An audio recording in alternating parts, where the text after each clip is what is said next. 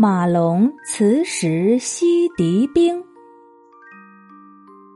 公元二百七十九年的一天，西晋都城的中央大街上，一队三千五百人的士兵，带着充足的军粮和精良的武器，步伐严整，雄赳赳、气昂昂的向着城外出发了。他们要去哪儿呢？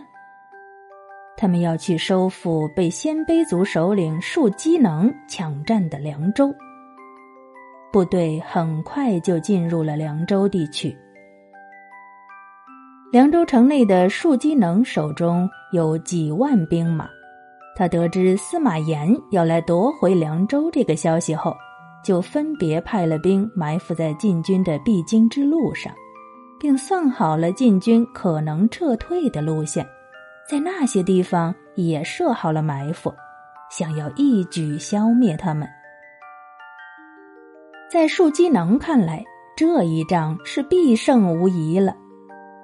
这天下午，晋军主帅马龙带领部队到达一个山口，他让部队停下来休息。这时，哨兵送来消息说。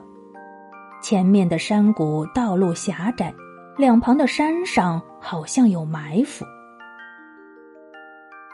马龙立即命令后面的部队把偏厢车推到前沿，分给各营。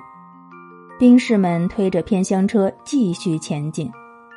突然，两旁的山坡上向下射出了无数弓箭，滚下许多巨石。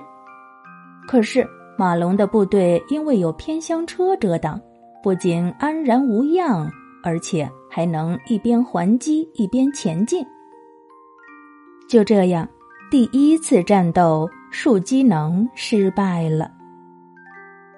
马龙让部队休息了片刻，然后立即到附近的一个山坡上去运石头，要他们把运来的石块垒在一条窄路的两侧。因为他知道树机能求胜心切，必定会沿着这条小路来偷袭他们。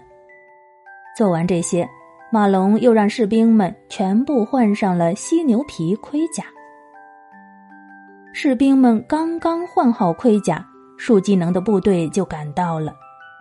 那些鲜卑族的士兵哇哇的叫着冲了过来，可是当他们进入那条窄路后，一个个都被两旁的石头吸住了，动弹不得。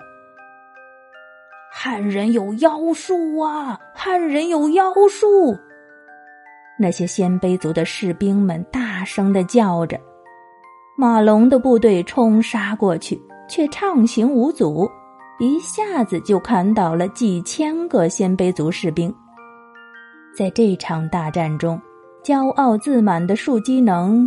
也被杀死了。原来，马龙曾经对这里的地理环境进行了专门的考察，了解到这里有一种吸铁的磁石。马龙立即联想到战场上士兵的盔甲是铁铸成的，若把这一特点使用到战场上，肯定会发挥出奇特的功效。就这样。马龙顺利的收复了凉州，立下了大功。